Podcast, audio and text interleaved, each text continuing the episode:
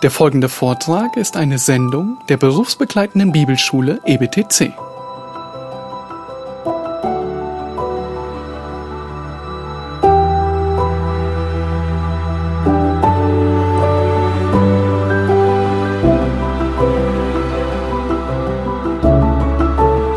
Seht ihr den Unterschied, wenn Satan regiert und wenn Christus regiert?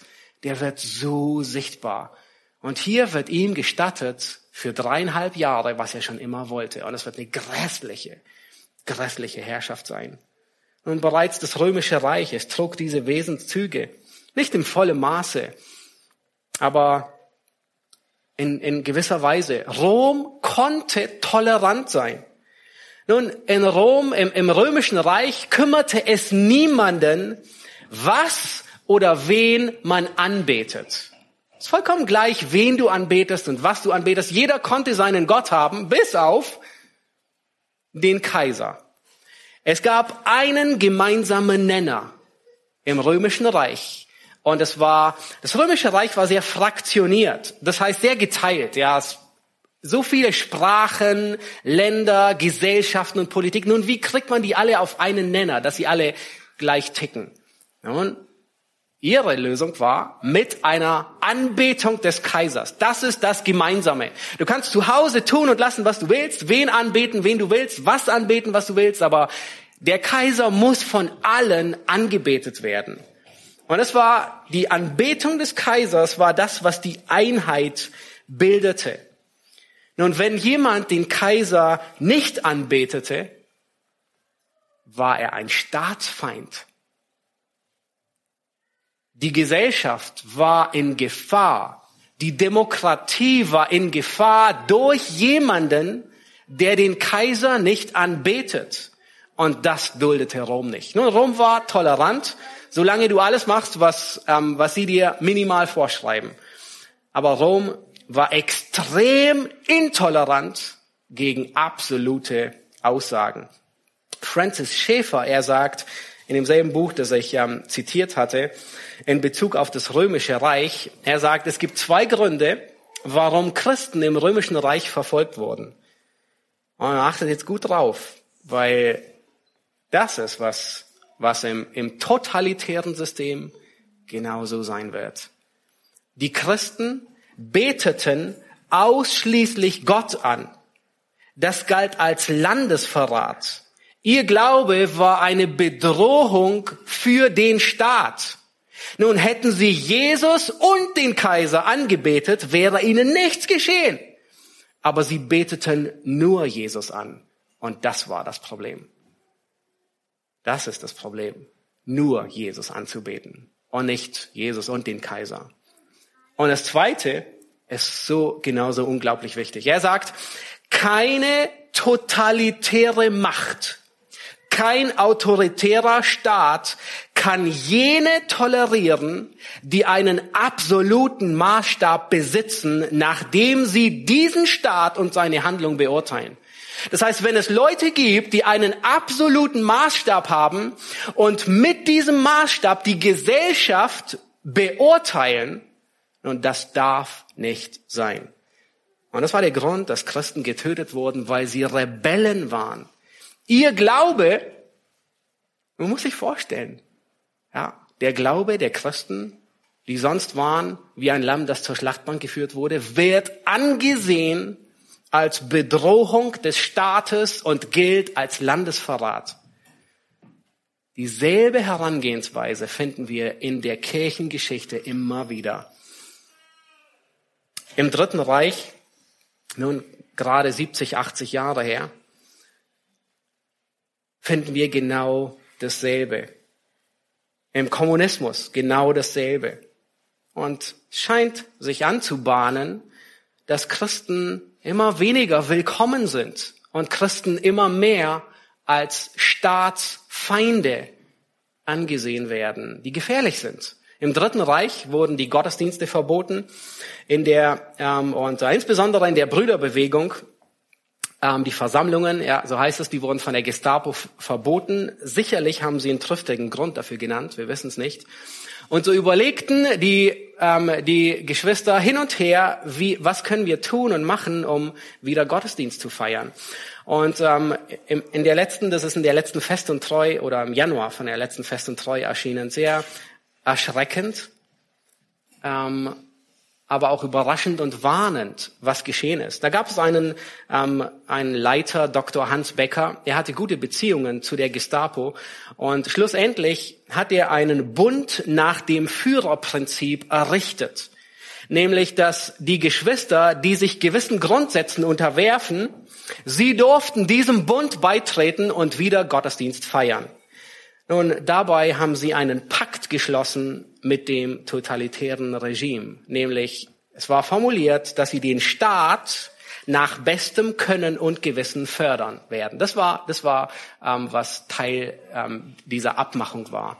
Nun, in dem Brief von Dr. Becker hieß es also an die Gemeinden, warum, warum schaffen wir so einen Bund? Also warum wollen wir einen Kompromiss machen? Und das ist die Antwort. Und das ist so erschreckend. Er sagt, es handelt sich bei dem, was wir zu tun haben, darum, ob wir aufgrund des Verbotes, also des Verbotes von Gottesdienst, und wenn wir doch Gottesdienst machen, als Staatsfeinde gelten wollen. Kommt uns das bekannt vor? Staatsfeinde in jedem totalitären Regime. Wollen wir als Staatsfeinde angesehen werden und völlig grundlos unsere Kinder dieser Schande mit allen erschütternden Folgen aussetzen? Nein. Das ist die Antwort, die die meisten gegeben haben. Das wollen wir nicht. Und was begann? Sie haben einen Kompromiss, einen Pakt mit dem Regime geschlossen. Ein anderer Bruder, er schrieb an den Reichskanzler, mir ist es unerträglich, als zweitklassiger Mensch durch meine Vaterstadt zu gehen. Heil mein Führer. Das ist erschreckend. Aber wisst ihr, was der Grund war? Christen waren nicht leidensbereit. Wer von uns will als Staatsfeind angesehen werden? Und genau das ist, wovon Paulus in 2. Timotheus 2 spricht. Er sagt, ich trage Fesseln wie ein Verbrecher. Ich werde angesehen wie ein Staatsfeind. Und ich verkündige die frohe Botschaft des Evangeliums. Nun, wir wissen nicht, was kommt, aber haltet das im Hinterkopf. Es war zu jeder Zeit eines totalitären Regimes so.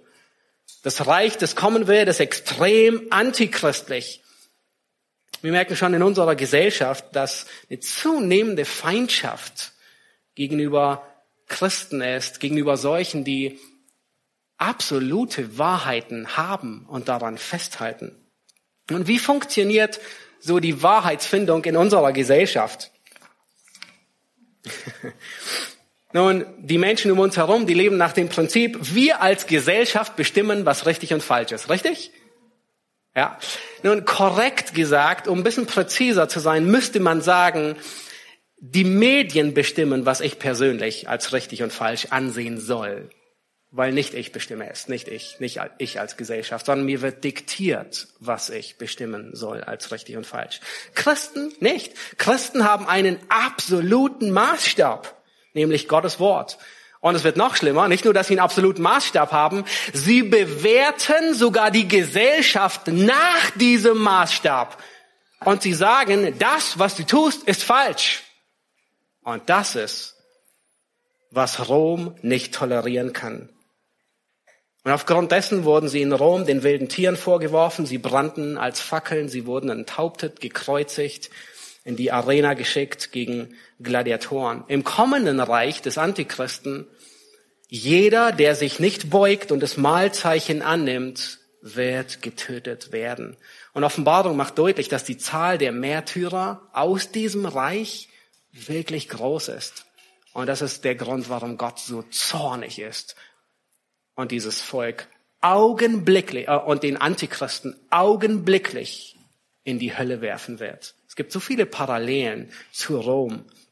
Und nicht alle Gläubigen werden in dieser Zeit durch die Hand des Antichristen sterben. Einige werden ausharren und erlöst werden, aber es werden nicht viele sein.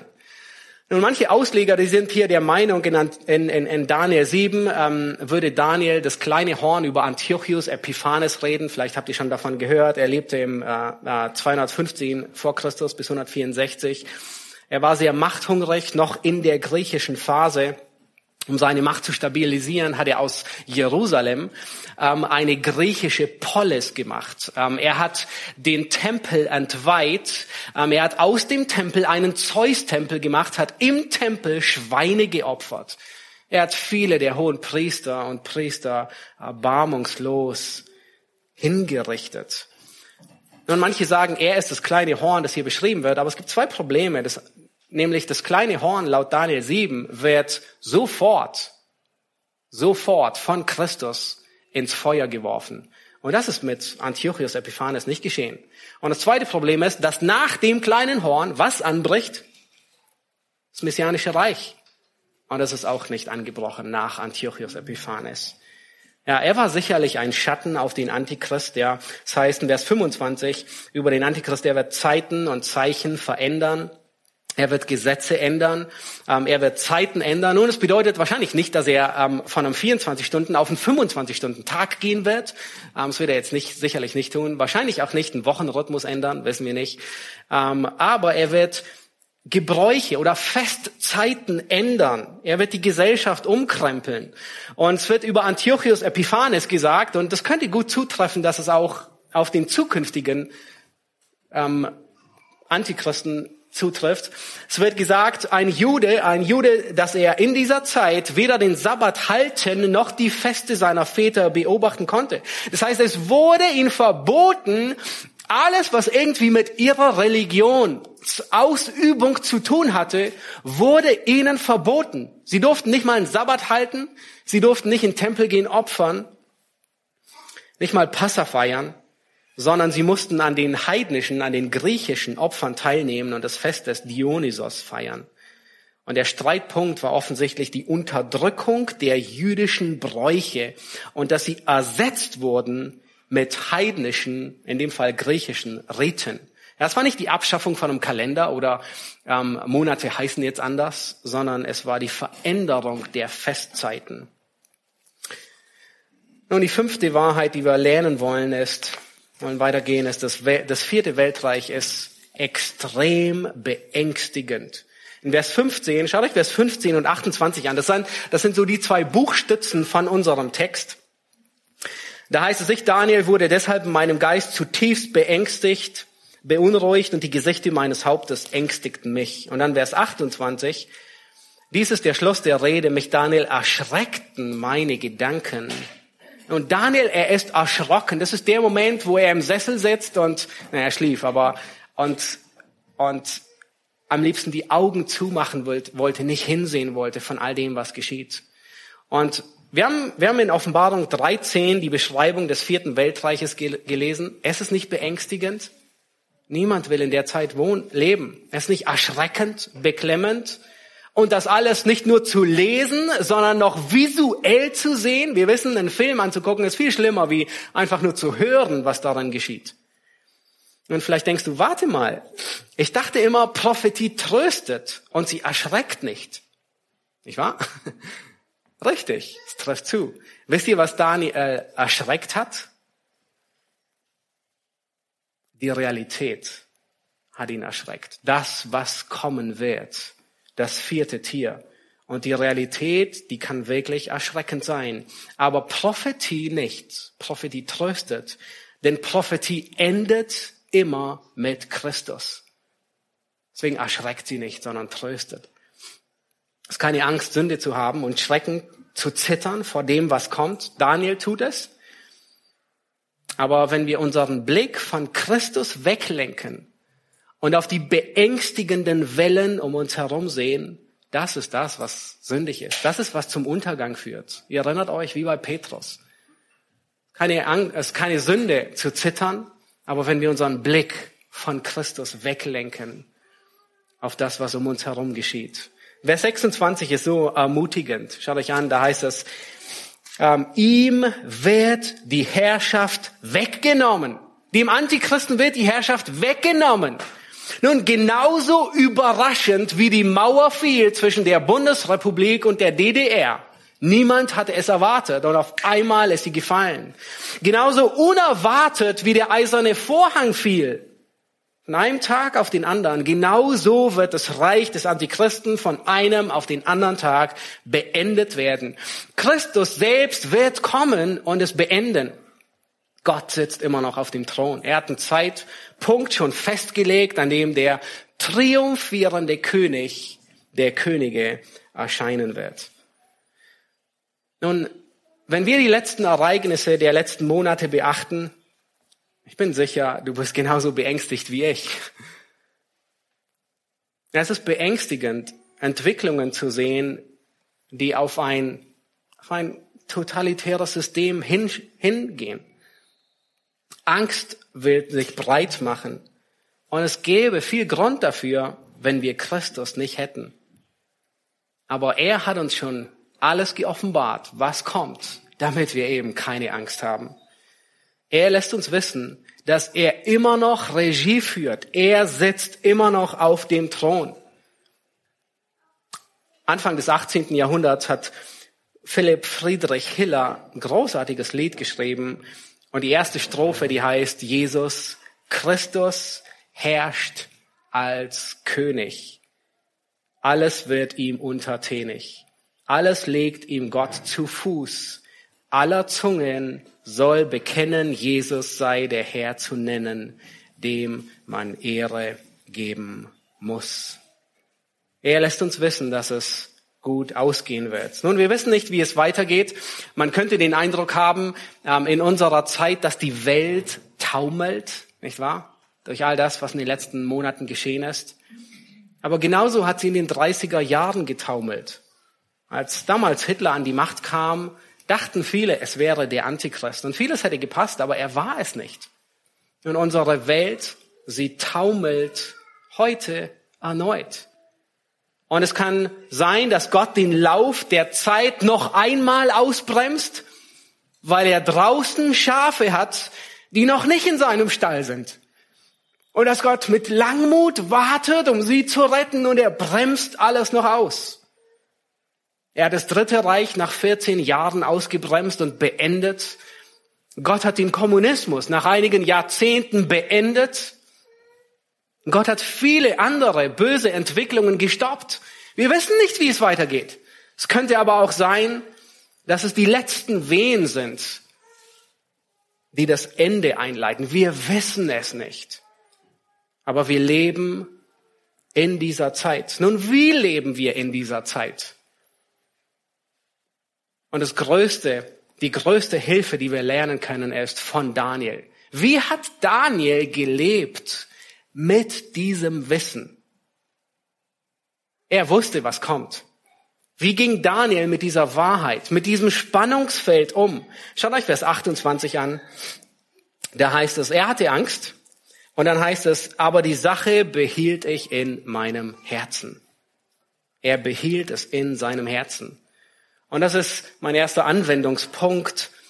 Lebe im Bewusstsein der Zukunft, ohne zu spekulieren. Daniel, er hat nicht vergessen, was er hier gelernt hat. Er hat nicht ignoriert, sondern er lebt im Bewusstsein. Nun, bekanntlich kann man von zwei Seiten vom Pferd fallen, nicht wahr?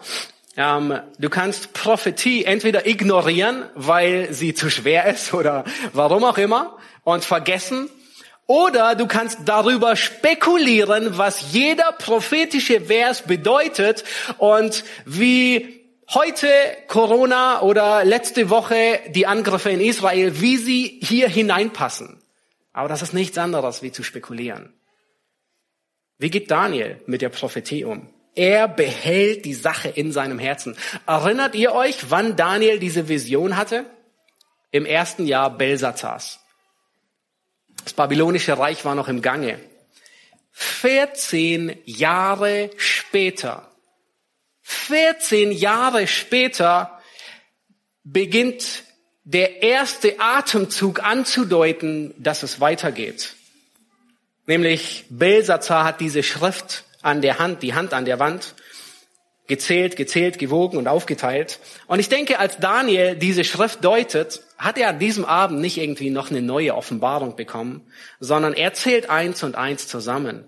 Er wusste, was kommt, aber er wusste nicht, wann es kommt und wie es kommt. Aber was wusste er? Er wusste, es kommt ein neues Reich. Nun, er hat die Augen aufgemacht, um sich herum gesehen. Was hat er gesehen? Über den Stadtmauern. Das Medo-Persische Reich steht vor den Stadtmauern. Und er zählt eins und eins zusammen. Er, er, er ist aktiv, er lebt im Bewusstsein, was um ihn herum geschieht. Er hat die Augen und Ohren offen.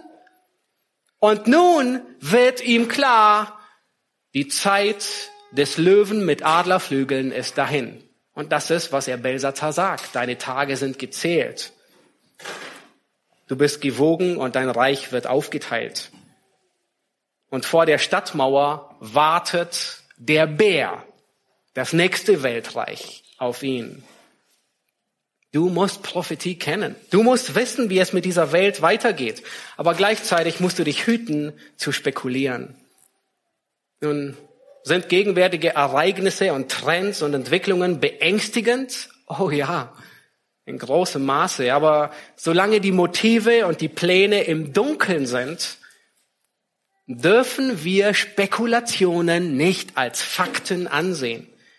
Wir wissen nicht, wer die Fäden zieht. Da ist jemand da, der werden Fäden gezogen? Sicherlich. Aber wer Fäden zieht und was beabsichtigt wird, ist nicht offensichtlich. Die Gesetzmäßigkeit des Antichristen hat schon immer regiert. Schon in der Zeit von Johannes. Das haben wir im Johannesbrief gesehen.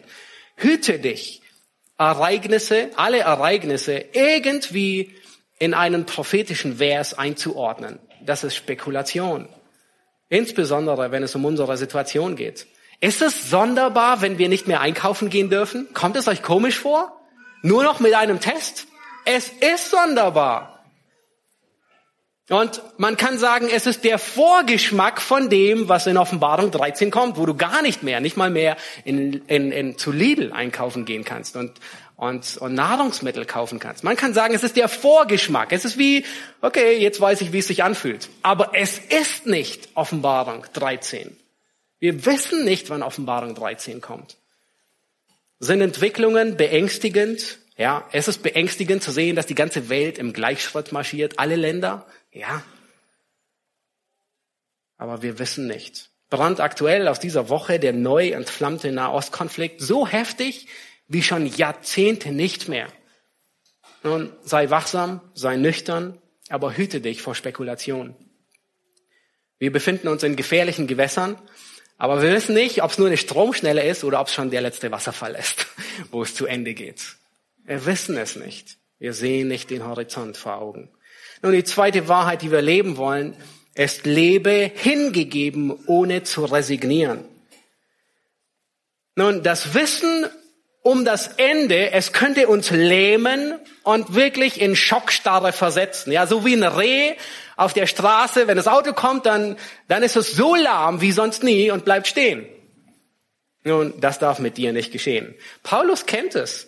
Er kennt dieselbe Erfahrung, hat er mit den Thessalonichern gemeint. Nun, er spricht über die, die Wiederkunft Christi, die Entrückung und nun, da denken einige Leute, okay, die Entrückung steht vor der Tür, oh, ich werde nicht mehr arbeiten, sondern ich werde mich nur noch auf die Entrückung vorbereiten. Ich lese nur noch die Bibel, ich entspanne und ich beschäftige mich mit nichts anderem wie mit Prophetie, um sie zu verstehen. Und wisst ihr, was Paulus ihnen sagt? Oh, er zieht ihnen ganz schön die Ohren lang in seinem Brief. Das ist die verkehrte Anwendung von dem, dass du weißt, was kommt. Erinnert ihr euch, diejenigen, die verheiratet sind, als du in deinen Ehepartner verliebt warst, den du geheiratet hast?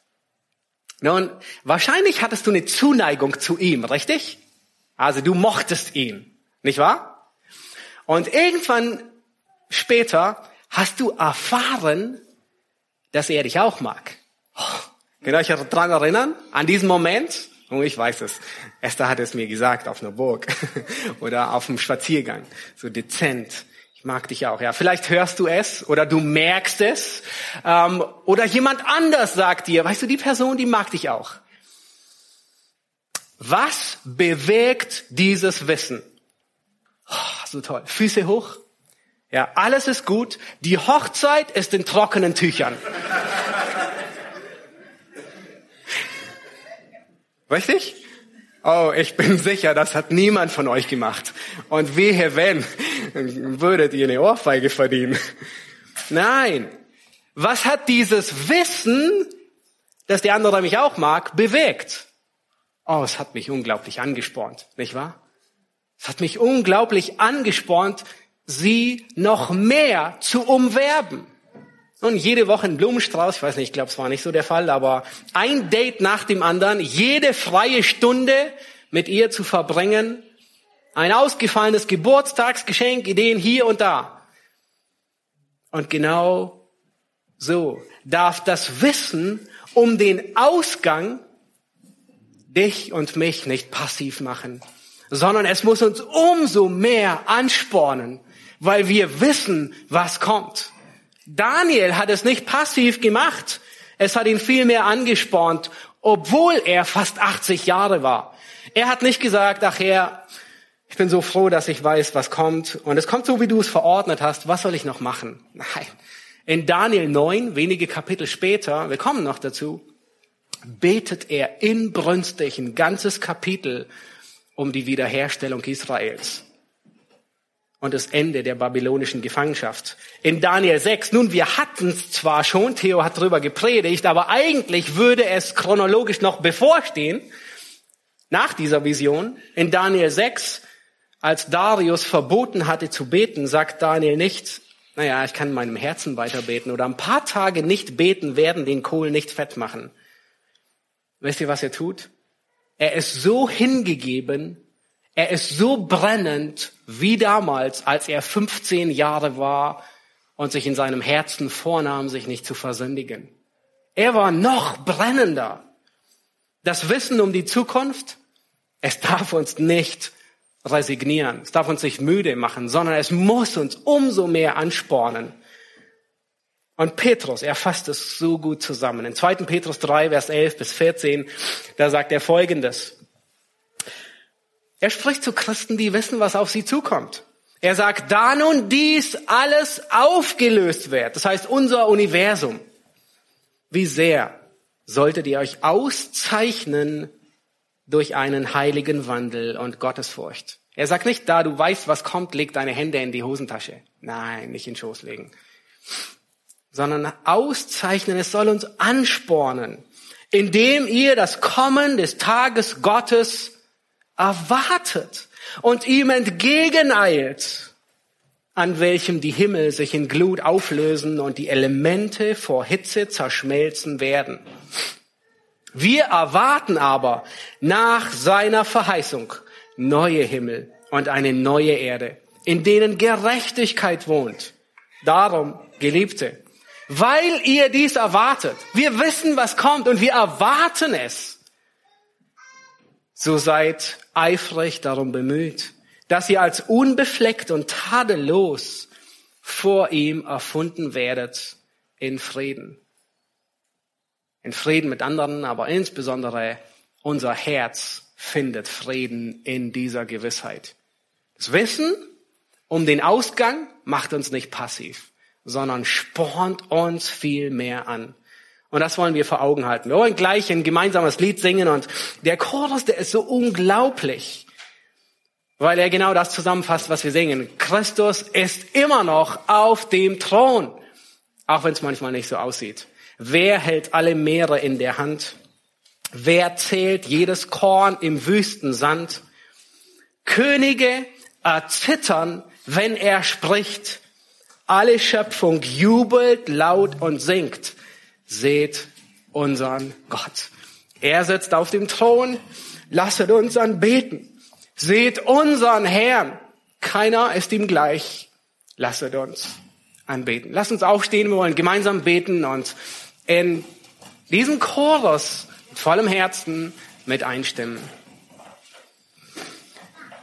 Herr Jesus Christus, wir preisen dich für dein Wort. Wir danken dir, dass du uns nicht im Unklaren lässt, wie es mit dieser Welt zu Ende geht, ja, sondern ähm, wir durften Einblicke tun in das Weltgeschehen. Und wir danken dir, dass du uns die Gewissheit gibst, Herr, dass die, die im Buch des Lebens eingeschrieben sind, Herr, die werden von Ewigkeit zu Ewigkeit in deinem Reich sein und regieren, im Reich des Friedens, im Reich der Freude, wo Gerechtigkeit triumphiert. Herr, gleichzeitig danken wir dir, dass du uns wachrüttelst, indem du uns aufzeigst, Herr, dass auch düstere Wolken unserer Menschheitsgeschichte noch bevorstehen. Und Herr, wir beten, dass das Wissen darum uns anspornt, uns nicht lähmt, sondern vielmehr, dass wir in der Heiligung wachsen, dass wir in der Hingabe wachsen. Ja, wir beten darum, dass das Wissen, das wir haben, dass wir es im Bewusstsein haben und dass wir es nicht ignorieren. Wir danken dir, dass du auf dem Thron sitzt und beten dich an. Amen.